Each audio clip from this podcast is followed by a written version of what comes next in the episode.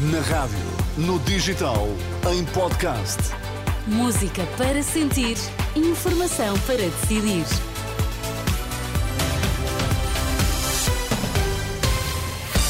Pedro Queiro, boa noite. Que notícias é que estão em destaque esta hora? Olá, boa noite. Lacerda Salles critica a Ordem dos Médicos por ter pedido uma avaliação sobre os médicos envolvidos no tratamento das gêmeas luso-brasileiras. Nove em cada dez empresas com semanas de quatro dias de trabalho fazem uma avaliação positiva da medida. Lacerda Salles fala numa inqualificável intromissão num órgão de soberania por parte da Ordem dos Médicos. É a resposta do antigo secretário de Estado da Saúde à decisão da Ordem de pedir ao Conselho de Disciplina para avaliar o comportamento dos médicos envolvidos no caso das gêmeas luso-brasileiras, incluindo o próprio Lacerda Salles, que é ele também médico. O antigo secretário de Estado acha uma decisão inqualificável para além deste alcance dos cinco minutos de fama, não se depreende qualquer outro alcance deste processo de inquérito. Eu diria que, uma vez que há data, qualquer que tenha sido a minha atuação não o foi enquanto médico, mas enquanto secretário de Estado. E por isso eu diria que estamos perante uma sindicância da Ordem dos Médicos a um órgão de soberania do qual fiz parte e que me parece uma inqualificável intromissão na atividade do órgão de soberania por parte da Ordem dos Médicos. Lacerda Salles, que insiste que está disponível para prestar declarações ao Ministério Público ou à Inspeção-Geral das Atividades em Saúde. O facto é que diz ainda não foi notificado. Não recebi nenhuma notificação, nem do Ministério Público, nem de IGAS, mas como lhe digo, se eu for notificado, falarei, obviamente, em sede própria, de ATE e IGAS.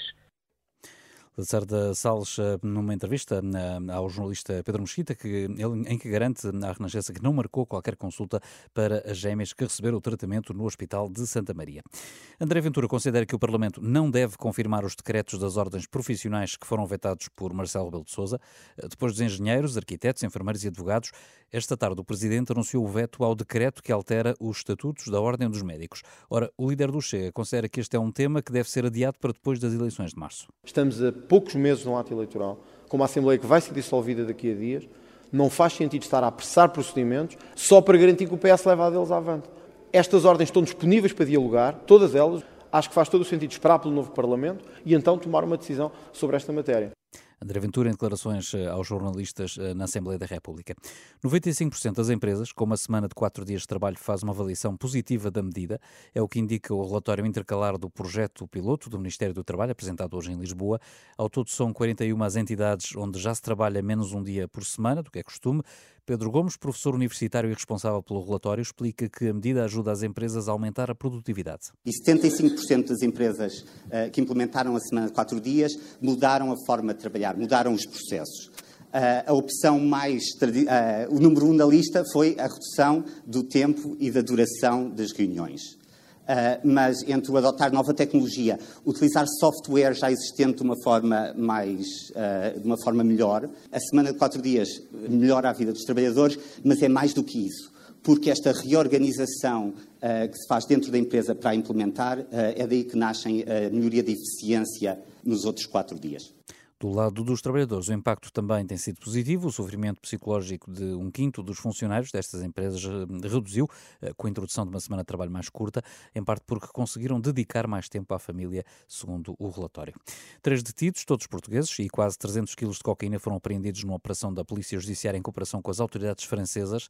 Em causa, um grupo organizado que introduzia elevadas quantidades de droga na Europa a partir da América Latina. Na operação foram identificados em França três casos de transporte de cocaína dissimulada no casco de navios.